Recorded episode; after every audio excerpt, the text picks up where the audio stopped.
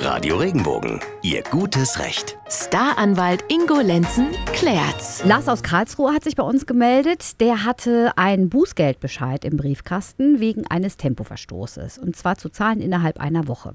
Das war jetzt gerade noch rechtzeitig, denn ab dem Nachmittag ist er für zwei Wochen im Urlaub. Was wäre passiert, fragt er sich, wenn der Bußgeldbescheid erst am nächsten Tag gekommen wäre und erst dann erst in zwei Wochen gesehen hätte? Hätte sich dann die Strafe erhöht oder hätte er nachweisen müssen, dass er im Urlaub war, um einer höheren Strafe zu entgehen. Die Strafe hätte sich natürlich nicht erhöht. Das liegt ganz einfach daran, der Bußgeldbescheid geht ein, dann gibt es eine Rechtsmittelfrist dagegen und innerhalb dieser Rechtsmittelfrist kommt auch keiner mit einer Mahnung an. Wenn also der Lars nach zwei Wochen zurückkommt, dann sieht er diesen mittlerweile dann rechtskräftigen Bußgeldbescheid und kann den auch bezahlen. Also, da wird nichts teurer oder sonst irgendwas. Viel interessanter ist in dem Zusammenhang aber die Frage, was ist denn, wenn ich mich gegen diesen Bußgeldbescheid wehren wollte und die Einspruchsfrist jetzt schon rum ist?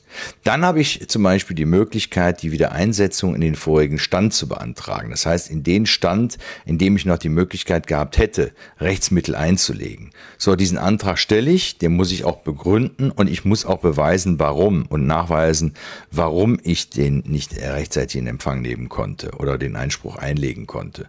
Und da ist die Begründung halt Urlaub und das kann man dann dem Gericht oder dem Ordnungsamt gegenüber erklären und die Bestätigung zum Beispiel durch einen Flugschein oder eine Reisebestätigung vom Reiseunternehmen untermauern und dann, dann bekommt man diese Wiedereinsetzung in den vorigen Stand und dann kann man auch das vortragen, was einem dabei helfen sollte, eben nicht bestraft zu werden.